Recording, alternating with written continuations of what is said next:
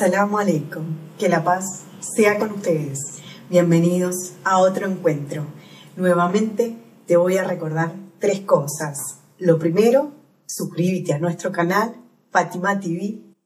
Lo segundo, dale me gusta a nuestros videos. Y lo tercero, abajo, en comentarios, espero tu opinión acerca de estos nuevos encuentros que estamos preparando. Inshallah, el encuentro de hoy es de tu agrado. Hoy vamos a estar reflexionando acerca de la Surat al-Fatiha, la primer sura del Corán, la sura de la apertura del libro.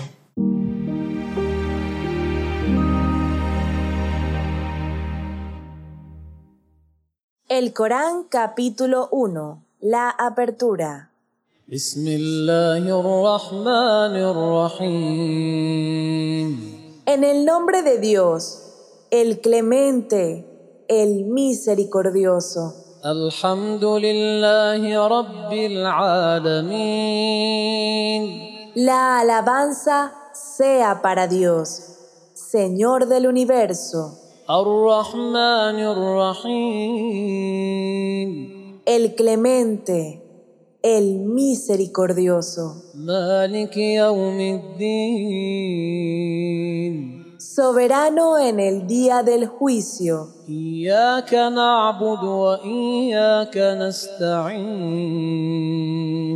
Solo a ti adoramos y solo a ti imploramos ayuda.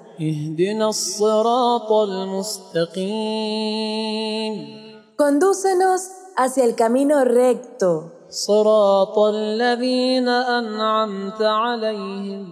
غير المغضوب عليهم ولا الضالين el camino de aquellos a quienes agraciaste, no el de aquellos que han sido objeto de tu ira, ni el de los extraviados.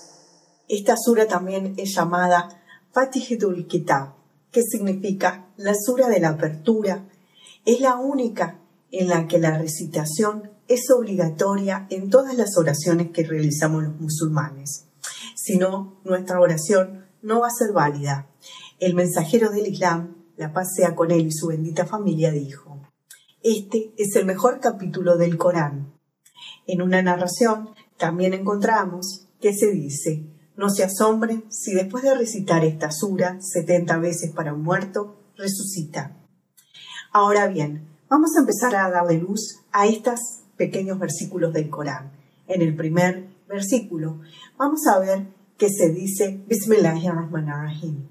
En el nombre de Dios, el clemente, el misericordioso.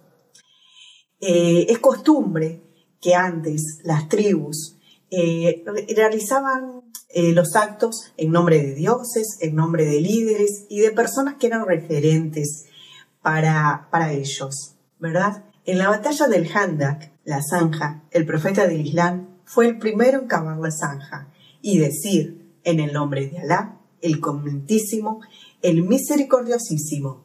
Esta frase no la vamos a encontrar solo al inicio del Corán, sino que también está en el inicio de todos los libros celestiales. Todos los profetas, antes de iniciar cualquier acto, decían, en el nombre de Dios, Bismillahirrahmanirrahim.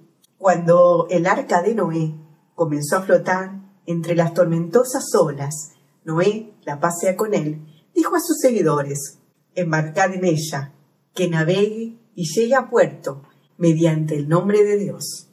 La puesta en marcha y la detención de la barca fue realizada en el nombre de Dios. Cuando el profeta Salomón, la paz sea con él, invitó a la reina de Saba para que tuviese fe al inicio de su carta, escribió, En el nombre de Dios, el clementísimo, el misericordiosísimo. El imam Ali, la paz sea con él, dijo, pronunciar Bismillah provoca bendiciones en los actos y omitirlo obstruye su realización. Se ha recomendado recitar Bismillah al inicio de cualquier acto, para comer, para dormir, para escribir, para viajar y muchos otros actos, ¿verdad? Incluso si se sacrifica un animal sin pronunciar Bismillah, está prohibido ingerir esa carne.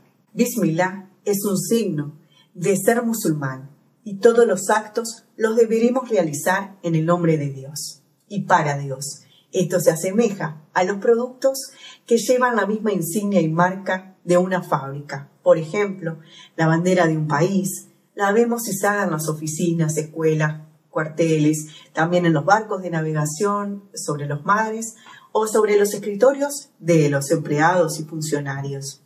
El imam al-Bakir, la paz sea con él, dijo a este respecto, aquellos que omiten decir Bismillah en la oración o no la consideran como parte de la asura del Corán, dijo, han robado la mejor aleya del Corán. En el versículo 2 de la sura del Fatiha se le llama Rab a alguien que tanto es el poseedor y dueño de la autoridad de algo y también juega un papel importante en el desarrollo y la educación. El vocabulario ham está compuesto por dos, madh, significados, y shuk, eh, como gracias, ¿verdad? Agradecer. Dios, elevado por su perfección y belleza, es digno de ser alabado y por su beneficencia y favor merece ser agradecido.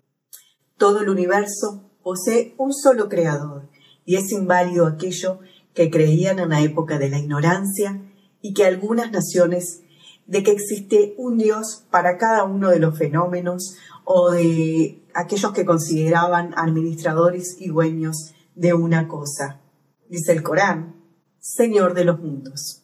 En el versículo 3 de la Surah del Fatiha, Dios ha dispuesto para sí mismo la misericordia. Él es perdonador y misericordioso, y su misericordia alcanza todas las cosas, y dispone para vosotros lo bueno en esta vida y en la otra.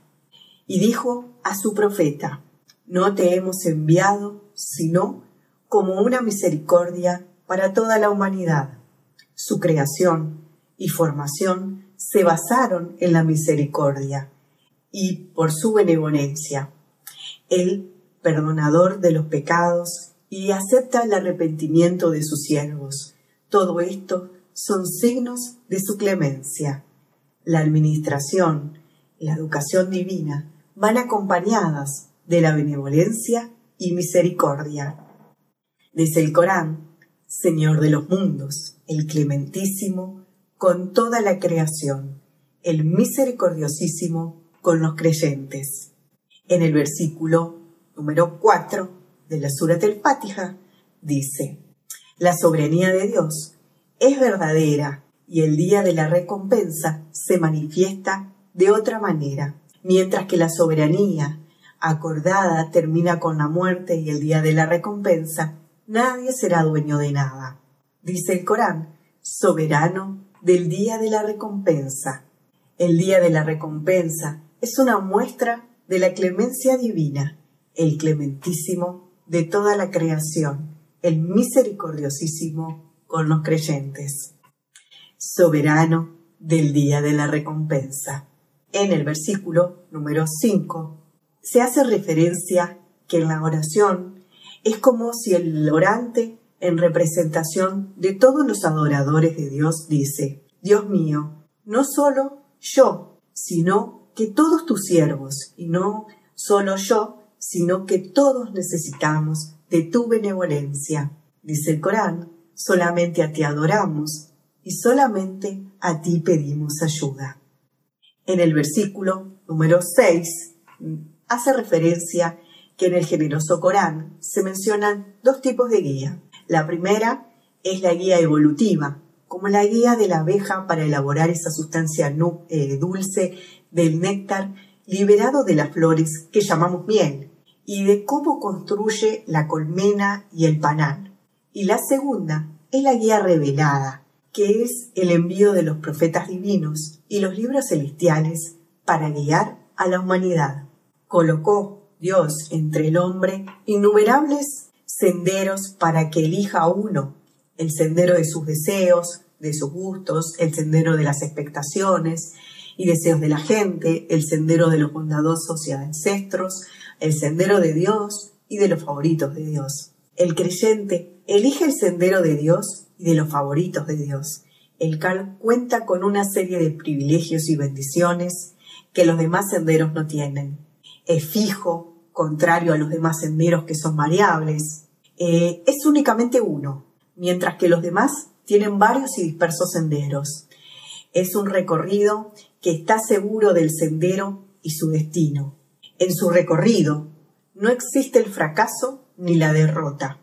El sendero recto es el mismo sendero medio y central al cual el imam Ali la pasea con él dijo, el desvío a la izquierda o a la derecha es la perdición del sendero recto en este camino hacia la guía.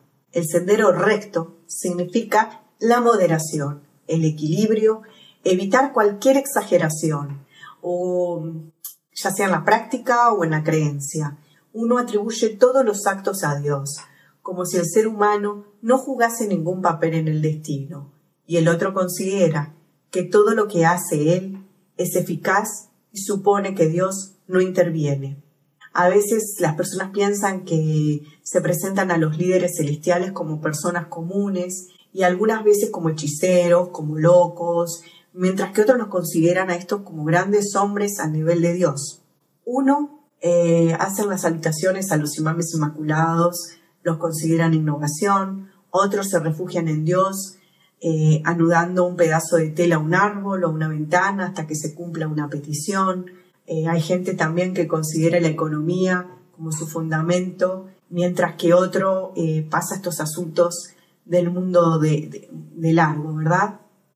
Los imames, la pasa con ellos, dijeron, nosotros somos el sendero recto, es decir, los líderes celestiales son el ejemplo concreto y práctico del sendero recto y el modelo y patrón que transitan por este camino.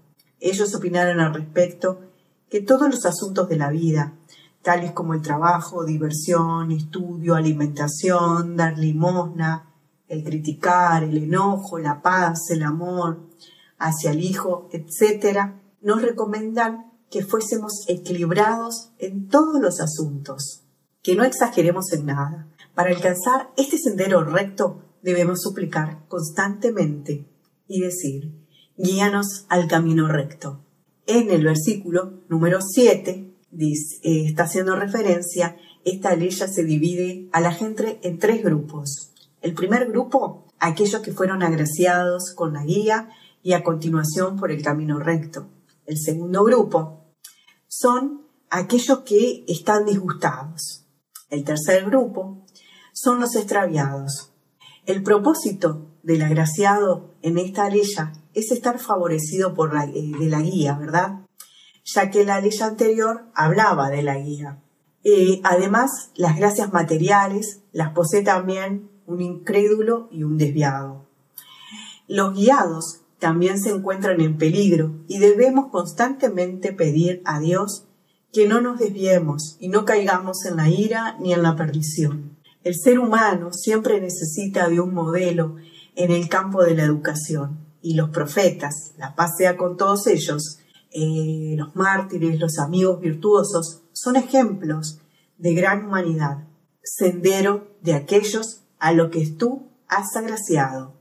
Mostrar odio hacia los este, extraviados, los que están enojados, hace estable y resistente a la sociedad islámica ante la aceptación del dominio de estos, y no el de aquellos de los que tú estás disgustado, ni el de los extraviados.